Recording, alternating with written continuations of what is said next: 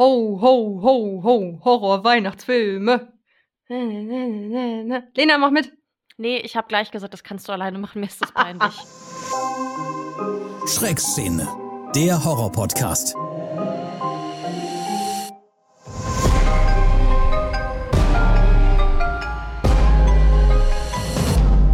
Eine Produktion von Podnews. Willkommen in der Schreckszene. Und Ari, die Folge fängt an mit einem Geständnis meinerseits. Ich habe meine Hausaufgaben nicht gemacht. Ah, Es tut mir wirklich heißt- leid. Also Rack habe ich gar nicht geguckt und von Wednesday habe ich immerhin noch ein paar Folgen geguckt. Also ich habe so von zwei Hausaufgaben eine halb gemacht. Also eigentlich alles wie in der Schule. okay. Wie weit bist du denn jetzt bei Wednesday? Ich habe mir die ersten fünf Folgen angeguckt und ich habe da jetzt wirklich gerade akuten Redebedarf. Mhm. Ich werde da auch nichts spoilern. Ich glaube, durch TikTok, Instagram und so haben wir alle mitbekommen, dass es bei Wednesday eine legendäre Tanzszene gibt. Ja. Und ich habe immer nur so am Rande mitbekommen, wie Leute das nachtanzen. Und jetzt möchte ich von dir wissen, soll das cool sein? also, ich muss sagen, dass es eigentlich nur bei Wednesday cool aussieht. Wenn alle anderen das machen, hat es irgendwie so was Dulli-mäßiges. Ich finde, das sieht halt nicht mal bei ihr cool aus. Ich finde das so unfassbar lächerlich. Stell dir mal vor, du bist auf einem Schulball und bist halt so die, die sonst irgendwie eigentlich alles so ein bisschen blöd findet und auch, keine Ahnung, vielleicht für Schulveranstaltungen nicht viel übrig hat. Und dann fängst du da an, so zu tanzen. Also ich habe mir das angeguckt und dachte halt echt so, hä? Ja, aber ich glaube, das ist auch das äh, Schöne daran, dass sie normalerweise so eine zurückhaltende ist. In allem. also was Gesichtsausdrücke angeht oder Gestiken oder Emotionen.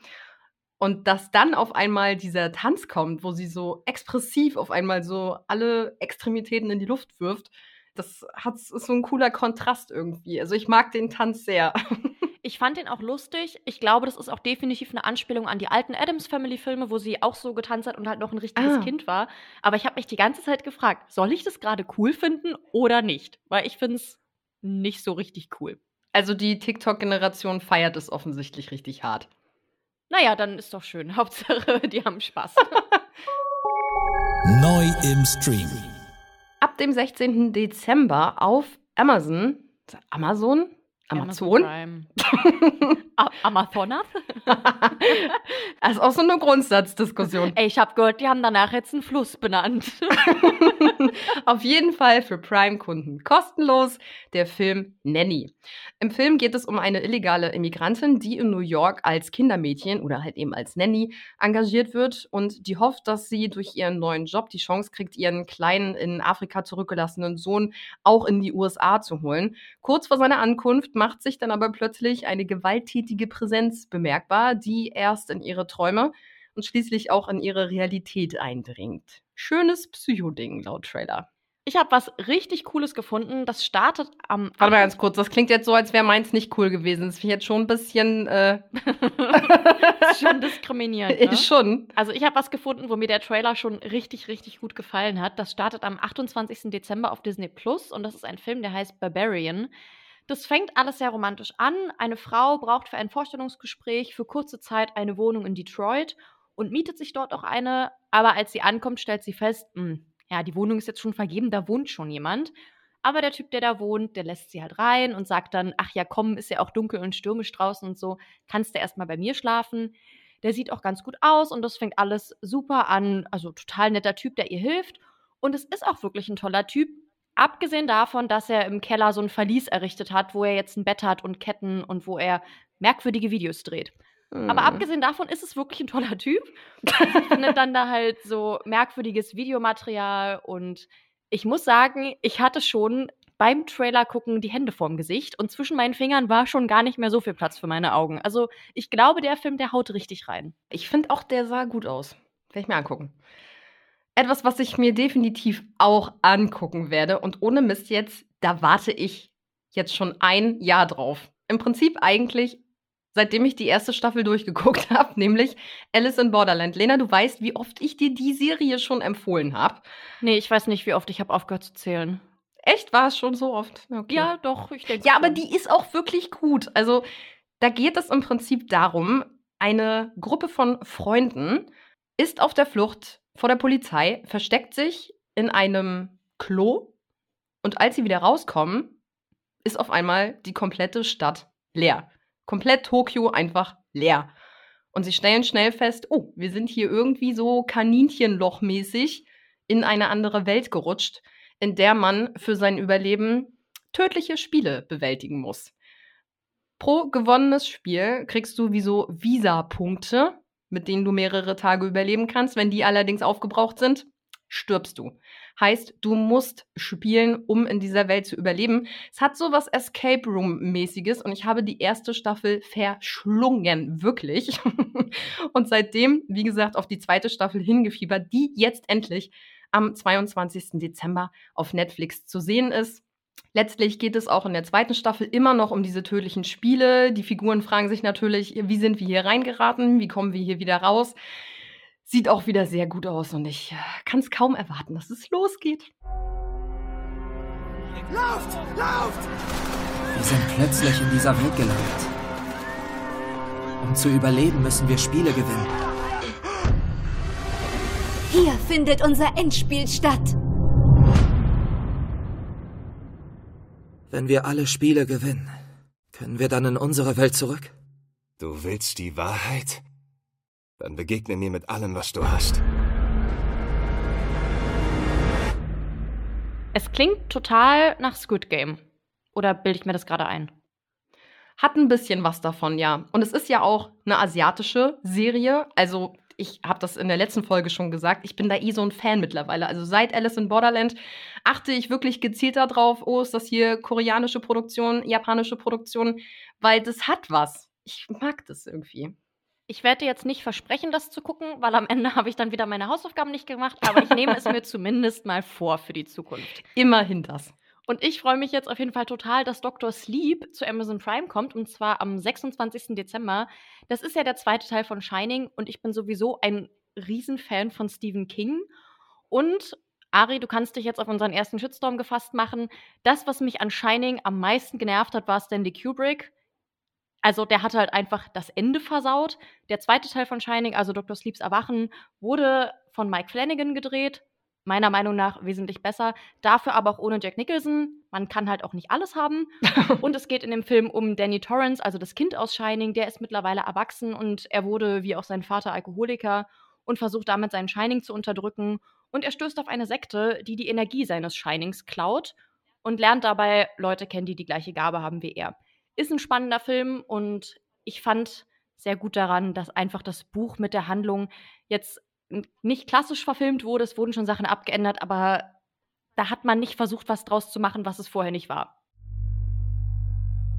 Du hast die Gabe, wie ich. Du musst mir jetzt zuhören. Die Welt ist ein hungriger Ort. Ein düsterer Ort. Hallo. Ich kannte nur zwei oder drei Leute, die so waren wie wir. Und die sind tot. Als ich klein war, bin ich auf diese Dinge gestoßen.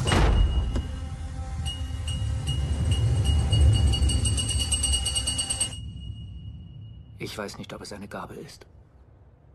Ich kannte es immer als das Shining.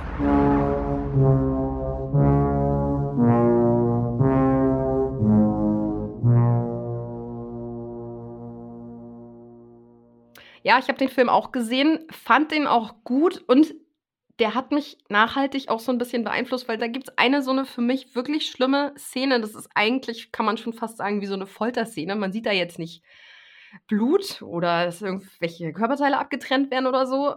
Aber es hat sowas von Folter und das, also das geht für mich tatsächlich so gar nicht. Wenn ich irgendwas nicht sehen kann in Filmen, dann ist es Folter. Ach nicht? ja. Ariane Stahn, kein Fan von Folter. Dafür stehe ich mit meinem Namen.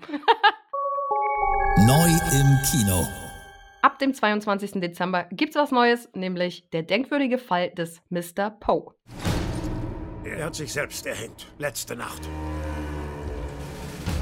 Ist ein Fall für den Coroner. Das war leider noch nicht alles. Sein Herz wurde aus seiner Brust herausgeschnitten.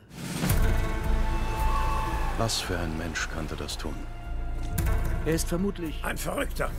Ich möchte, dass Sie das entschlüsseln. Wer die Anweisungen befolgt, erlangt Unsterblichkeit. Ist da jemand? Der Film spielt im Jahre 1830 und an der West Point Academy wird die Leiche eines jungen Kadetten gefunden. Das war offensichtlich Selbstmord, aber als dann aus dem Leichenraum plötzlich das Herz der Leiche gestohlen wird, holt man einen Ermittler dazu, gespielt übrigens von Christian Bale, also hochkarätige Besetzung hier. Der Ermittler ist eigentlich im Ruhestand, trifft dann an der Akademie aber einen jungen Kadetten namens Edgar Allan Poe, der ihm dann so ein bisschen bei seinen Ermittlungen hilft. Und Edgar Allan Poe ist, glaube ich, ein recht bekannter Name. Das ist ja ein berühmter Schriftsteller, der maßgeblich auch die Horrorliteratur geprägt hat. Also quasi hat man sich hier auf eine echte Figur gestützt für die Geschichte. Das ist jetzt kein Spoiler von mir, ich habe den Film nämlich noch nicht gesehen, aber eine der bekanntesten Geschichten von Edgar Allan Poe ist ja das verräterische Herz.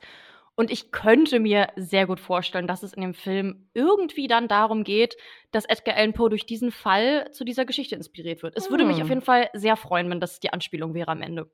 Das könnte gut sein. Übrigens äh, fällt mir gerade noch ein, für die, die jetzt aufgrund von Weihnachten das vielleicht nicht ins Kino schaffen oder auch keinen Bock haben, sich den Film jetzt im Kino anzugucken, dafür Geld auszugeben. Anscheinend kommt der Anfang Januar sogar schon zu Netflix. Und ganz frisch im Kino ist auch der Film Weißes Rauschen. Der kommt übrigens auch schon am 30.12. zu Netflix. Also da scheint man gerade sehr viel Rücksicht auf Weihnachten zu nehmen. Das ist so eine Mischung aus Komödie, Horror und Mystery-Drama.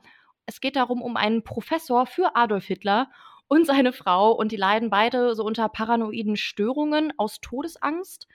Und die Frau holt sich dann Drogen, um damit klarzukommen und holt sich dafür den mysteriösen Mr. Grey ins Haus, um sich bei ihm zu prostituieren für die Drogen. Da musste ich natürlich direkt an Fifty Shades of Grey denken. Ich glaube, das ist eine Anspielung. Ich auch. Und dann steuert in der Nähe dieser Familie ein Öllaster in einen Güterzug und da entsteht eine Giftwolke. Und jetzt soll die ganze Gegend evakuiert werden und es bildet sich Massenpanik und so. Und da ist dann die Todesangst der beiden Protagonisten vermutlich auch sehr berechtigt. Tja, Fans von Gänsehaut um Mitternacht müssen jetzt ganz stark sein, denn die Serie wird nach nur einer Staffel abgesetzt. Der Macher Mike Flanagan, den wir ja auch kennen, von Spuk in Hill House zum Beispiel, der war wohl nicht ganz so zufrieden, wie wenig seine neueste Serie von Netflix da gepusht wurde. Und dadurch ist es so ein bisschen untergegangen und war wohl verhältnismäßig eher so ein Flop. Deswegen hat sich Mike Flanagan jetzt gedacht, oh, gehe ich halt zur Amazon, ne? Ja, kann ich verstehen.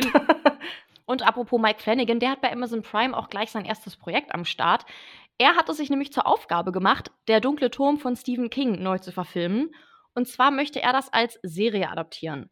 Der dunkle Turm gilt eigentlich als unverfilmbar, weil das nämlich aus acht Bänden mit mehr als 4000 Seiten besteht. Und das Boah. ist im Wesentlichen auch der Grund, warum das zu den Stephen King-Werken gehört, die ich nicht gelesen habe. Geplant sind fünf Staffeln und anschließend noch zwei Filme fürs Kino. Und das, nachdem die letzte Kinoadaption komplett gefloppt ist. Aber ich denke mir, Mike Flanagan, der schafft das schon. Mike, ich glaube an dich. Ja, Mike, du machst das. Übrigens, American Horror Story Fans dürfen sich jetzt auch freuen, denn nun wurde sie endlich angekündigt. Staffel 11 läuft ab dem 30. Dezember auf Pro7 Fun. Vermutlich wird sie dann auch relativ schnell irgendwann bei Disney Plus zu sehen sein. Da sind ja im Moment auch alle bisherigen zehn Staffeln verfügbar. Und ganz kurz für die, die es interessiert, worum es inhaltlich diesmal geht. Die neue Staffel lautet NYC, steht ja quasi für New York City. Und es geht darum, dass ein Reporter beobachtet, dass in New York immer häufiger homosexuelle Männer ermordet werden und recherchiert da so ein bisschen auf eigene Faust, kriegt da nicht so richtig Hilfe von der Polizei. Und dabei gerät er dann quasi selbst in den Fokus eines Psychopathen. Hm.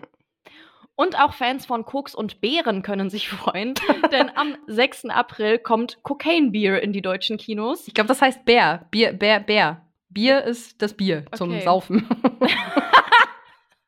Sorry. Ich setze nochmal neu an. Am 6. April kommt Cocaine Bear in die deutschen Kinos. Der Film beruht tatsächlich auf einer wahren Begebenheit. Da ging es um einen amerikanischen Schwarzbären, der im Jahr 1985 einen Seesack voller Kokain gefunden, geschnüffelt und gefressen hat. Kokain im Wert von mehreren Millionen Dollar fiel heute früh in Knoxville, Tennessee vom Himmel. Von dem Zeug gibt's mehr da draußen. Die haben's abgeworfen.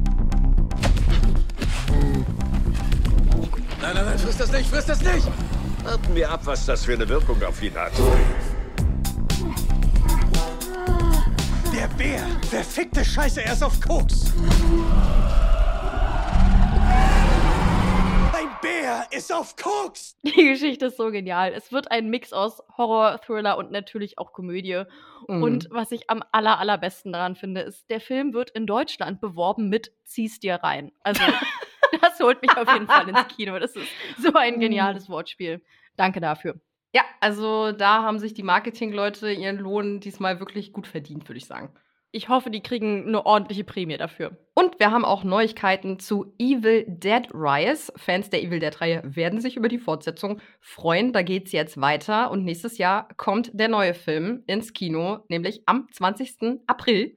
Da gibt's schon ein paar Bilder zu, leider noch keinen Trailer, aber so ein bisschen was zur Story ist schon bekannt. Im Gegensatz zu den bisherigen Filmen der Reihe geht es in Evil Dead Rise nämlich erstmals jetzt nach Los Angeles. Beth besucht ihre Schwester Ellie und ihre drei Kinder. Doch dann verwandelt sich der Wohnkomplex in einen Vorort zur Hölle, denn das Buch der Toten befindet sich innerhalb der Mauern des Gebäudes und beschwört quasi das Böse herauf. Der Film bekommt auf jeden Fall direkt Konkurrenz, denn am selben Tag kommt auch Black Demon ins Kino und ich bin selbst irritiert, dass ich mich darüber freue.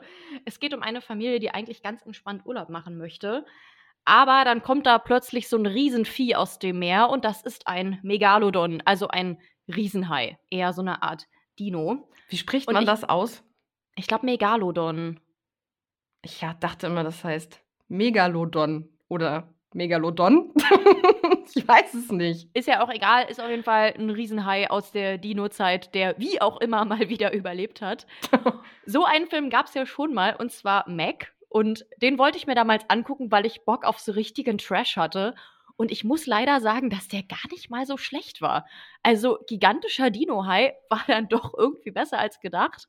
Und bei der Recherche habe ich dann auch herausgefunden, dass auch Mac 2 im August in Deutschland in die Kinos kommt. Und ich glaube, ich werde das nächste Jahr mit ziemlich vielen großen Dino-Haien verbringen. Vor allem, weißt du, was mir gerade aufgefallen ist? Was denn? Ich dachte immer bei Mac, dass der Hai halt Mac heißt. also einfach wie der Mädchenname halt. Mac. Ey yo, Mac. Und jetzt fällt mir gerade auf, es ist wahrscheinlich einfach nur die Abkürzung für Megalodon. ja, natürlich. Aber so ein, so ein Riesenhai namens Mac, vielleicht noch mit einem süßen Blumenhut auf oder so. Hätte mir was. jetzt eigentlich auch ganz süß vor. Hm. Siehst du, bei diesem Podcast kann man nämlich noch richtig was lernen. Wir haben ja auch einen Bildungsauftrag. Okay, dann kommen wir jetzt zu unserem heutigen Thema der Folge, nämlich Horror-Weihnachtsfilme. Ganz ehrlich, da habe ich ja kurz gedacht, als wir uns das vorgenommen haben, dass wir heute darüber reden. Oh mein Gott, da gibt es doch bestimmt nur trashigen Scheiß irgendwie zu. Und tatsächlich so beim ersten Überblicken, was gibt's denn da eigentlich so Schönes, habe ich auch nur trashigen Kram gefunden. Und das reicht ja wirklich von The Killing Tree, einem mordenden Weihnachtsbaum, über Nutcracker Massaker, also einen Nussknacker, der Amok läuft. Er ist völlig verrückt. Und dann haben wir noch was gefunden, was auch so ein bisschen in die Trash-Kategorie fällt, nämlich Jack Frost, der eiskalte Killer. Der ist von 97 tatsächlich und auf Amazon Prime in diesem Bloody Movies Channel verfügbar, den ihr ja, für sieben Tage mal eben kostenlos testen könnt. Deswegen haben wir uns den auch mal angeschaut. Und ja, es ist äh, skurril, was da so abgeht. Also so ein Schneemann, der mordet, dabei nicht sonderlich gut aussieht, sag ich jetzt mal. Also dieses Kostüm, oder? Und ich sag mal so, er benutzt seine Möhre nicht nur als Nase. das hat mich am meisten verstört. Also ich glaube, wir können euch da einen kleinen Vorgeschmack geben. Es gibt nämlich so eine schöne Szene, wo eine nackte, gut aussehende Frau in der Badewanne liegt und äh, ja, Jack Frost äh, sich quasi in, die ba in, in das Badewannenwasser schleicht und auf einmal wieder gefriert fest wird und sie steckt so ein bisschen in ihm. Und er hat seine Möhre nicht mehr im Gesicht. Hm. Die Phallus-Symbolik war hier mehr als eindeutig. ich glaube auch. Aber wir haben tatsächlich auch gute Sachen gefunden. Ich war wirklich überrascht, positiv überrascht, dass es auch gute Weihnachtshorrorfilme gibt. Also von Gremlins jetzt mal ganz abgesehen. das ist ja so ein Film, den eigentlich jeder kennt, den jeder irgendwie mal in der Kindheit gesehen hat. Da gibt es aber noch mehr Horror-Weihnachtsfilme. Und mein klarer Favorit ist Better Watch Out.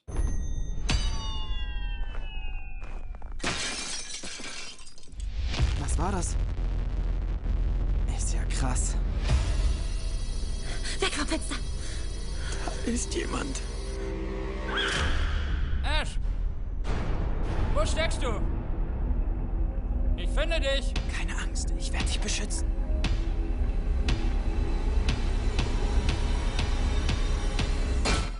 Aus dem Jahre 2016 kann man aktuell bei Netflix gucken.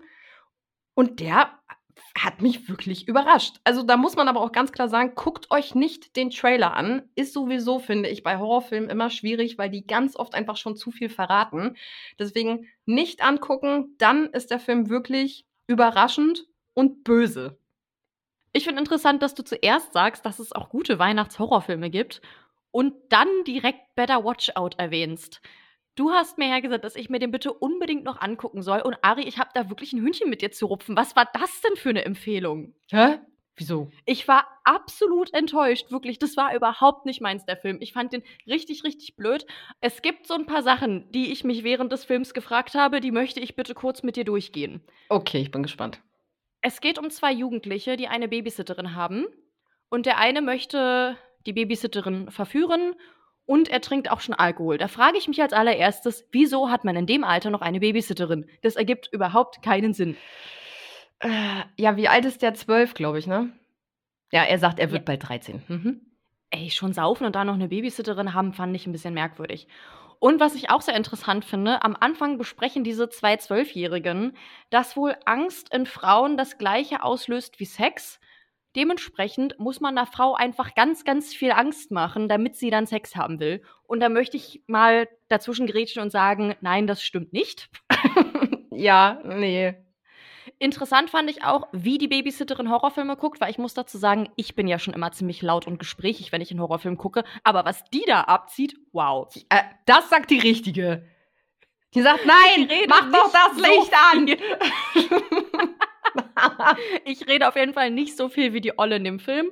Und ich muss noch sagen, ich hatte während des Films eine tolle Erkenntnis, und zwar, dass man bei Netflix die Geschwindigkeit hochstellen kann.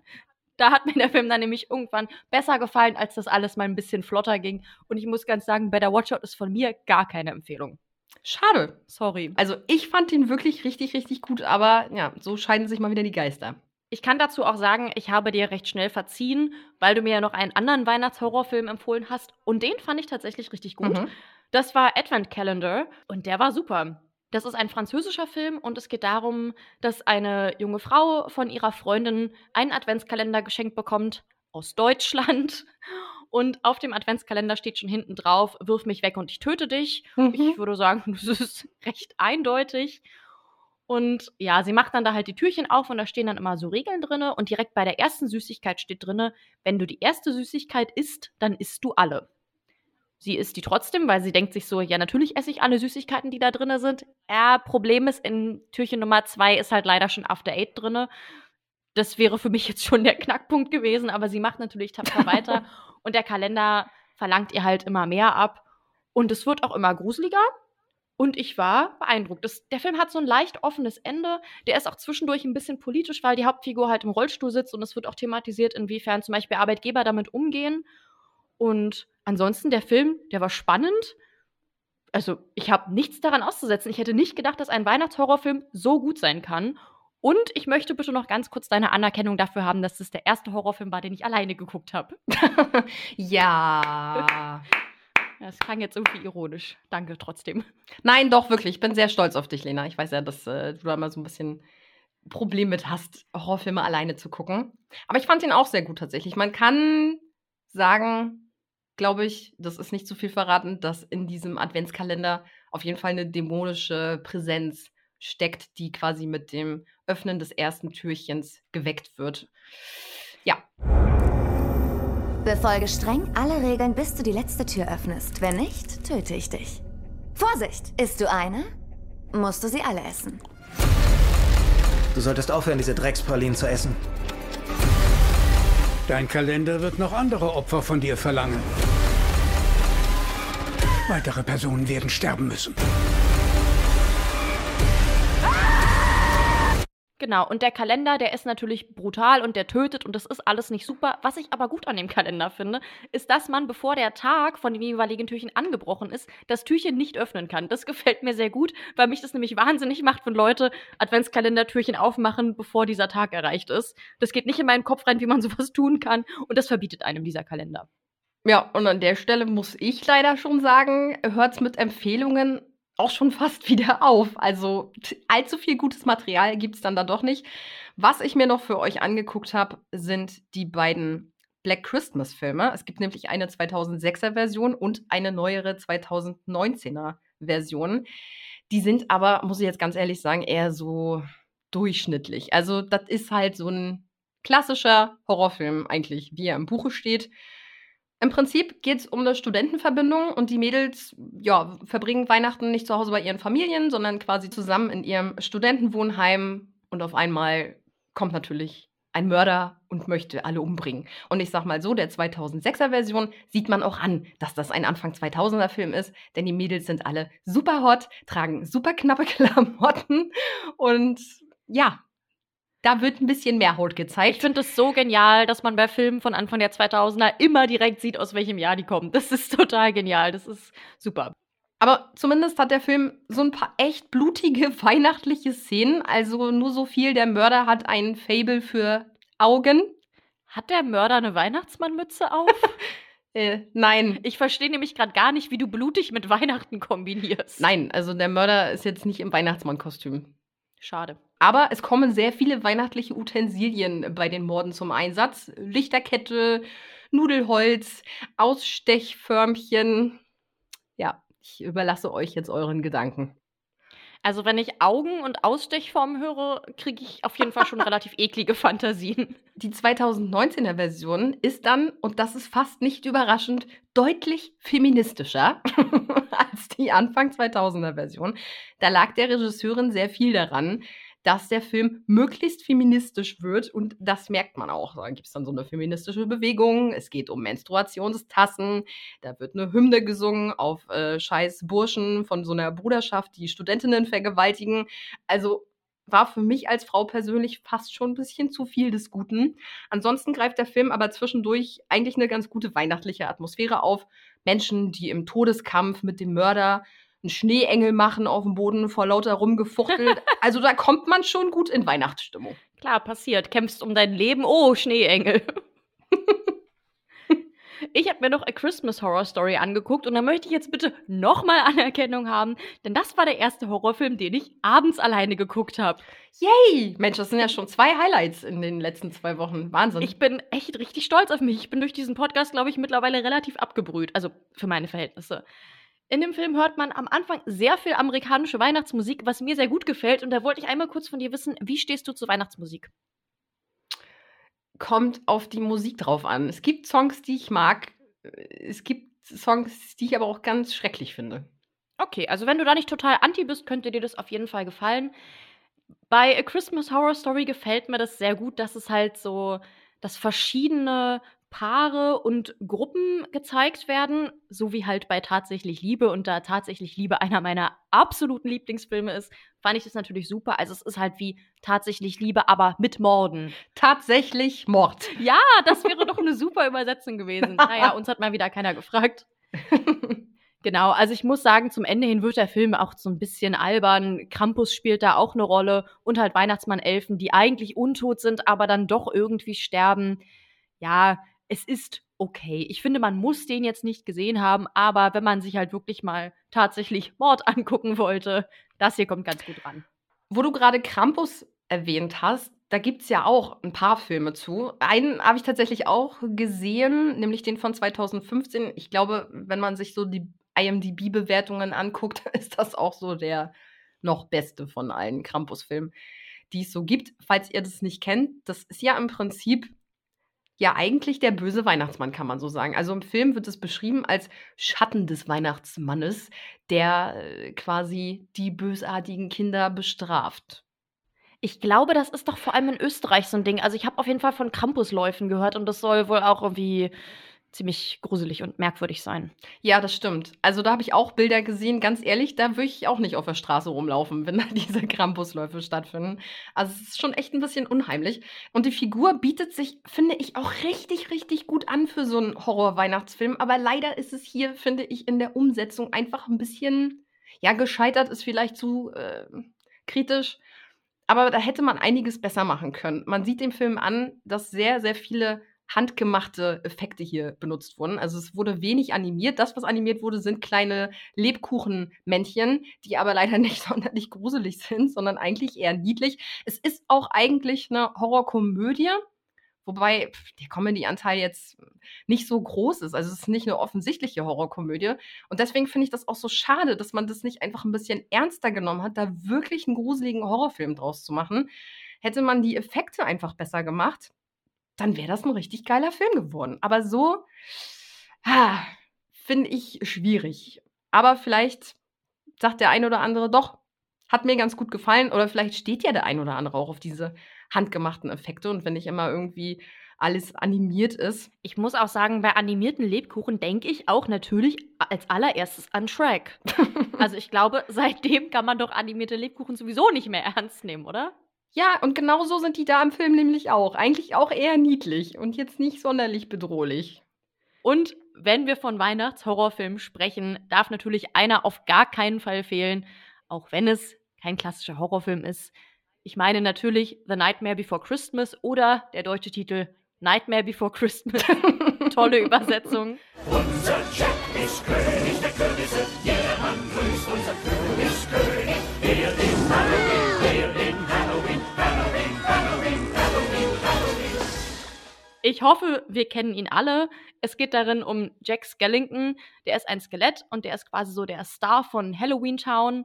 Und dort leben Monster und Geister, die sich für das ganze Jahr lang auf Halloween vorbereiten.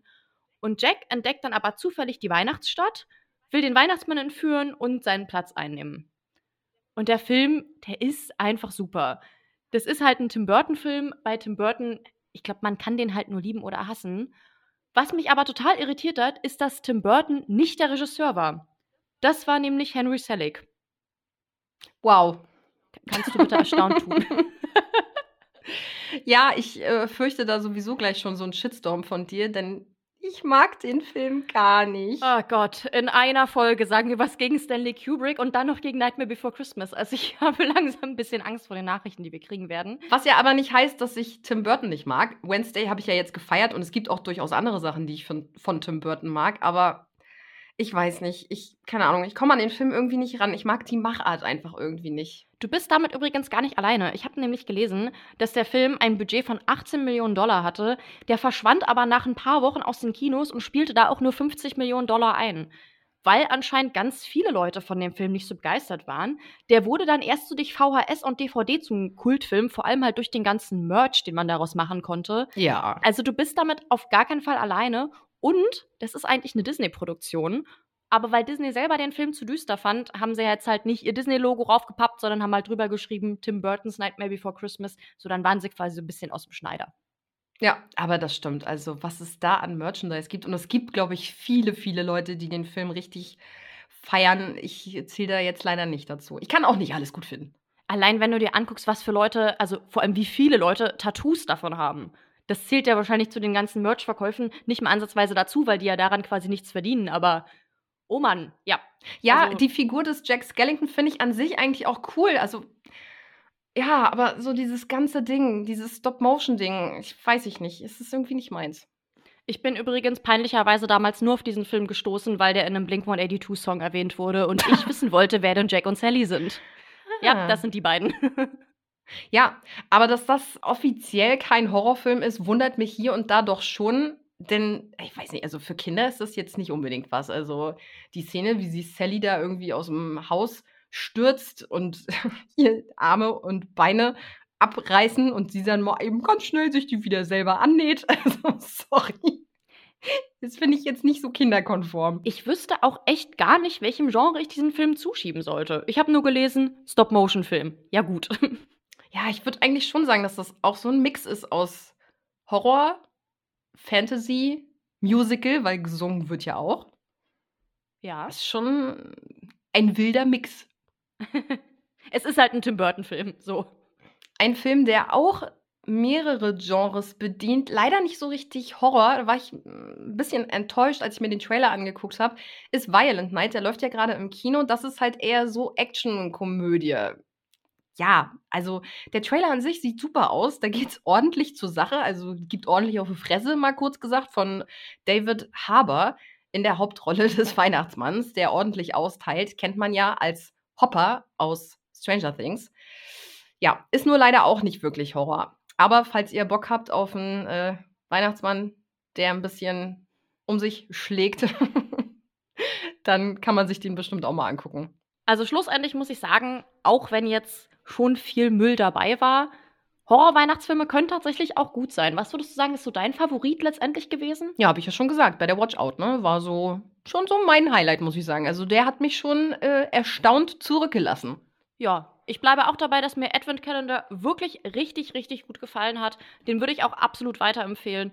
Hätte ich nicht gedacht bei diesem merkwürdigen Genre Horror-Weihnachtsfilm. Aber hat mir gefallen. Sollten wir jetzt irgendeinen tollen Horror-Weihnachtsfilm vergessen haben, dann schreibt uns das gerne. Dann bauen wir das einfach nächstes Jahr mit ein. genau. Schreibt uns zum Beispiel auf Instagram, da heißen wir Schreckszene-Podcast. Und ansonsten würden wir uns auch wahnsinnig freuen, wenn ihr uns abonniert, wo es nur geht, wenn ihr uns so viele Sterne wie möglich gebt, wenn ihr den Podcast weiterempfehlt. Wenn ihr zum Beispiel gerade in der Bahn sitzt und diesen Podcast hört, schiebt doch einfach mal so das Handy in das periphere Sichtfeld von der Person neben euch und empfehlt diesen Podcast weiter. Das wäre wundervoll. So lernt man auch Leute kennen. Und jetzt kommt Ari mit der Zweisatz-Horrorgeschichte. Uh. Okay, es ist eine längere Zweisatz-Horrorgeschichte gruselige Stimmung. Nach einem anstrengenden Arbeitstag war ich endlich zu Hause angekommen, weil ich mit meiner Frau unsere kleine Tochter ins Bett bringen wollte. Ich wusste nicht, was erschreckender war. Die Tatsache, dass ich meine tote Frau und meine kleine Tochter sah oder wusste, dass jemand in meine Wohnung eingebrochen war, um sie dort zu verstecken. Oh. Okay. W warte mal, das habe ich jetzt nicht verstanden. Waren die vorher schon tot? Nee, anscheinend hat ein Mörder sie umgebracht und sie dann in der Wohnung platziert. Das ist das erste Mal, dass ich diese Geschichte wirklich ein bisschen gruselig finde. Ja, ah, ich, ist ja ekelhaft. Ich auch. Hm. In diesem Sinne, mit einem kalten Schauer im Rücken. Tschüss. Tschüss. Bis in zwei Wochen.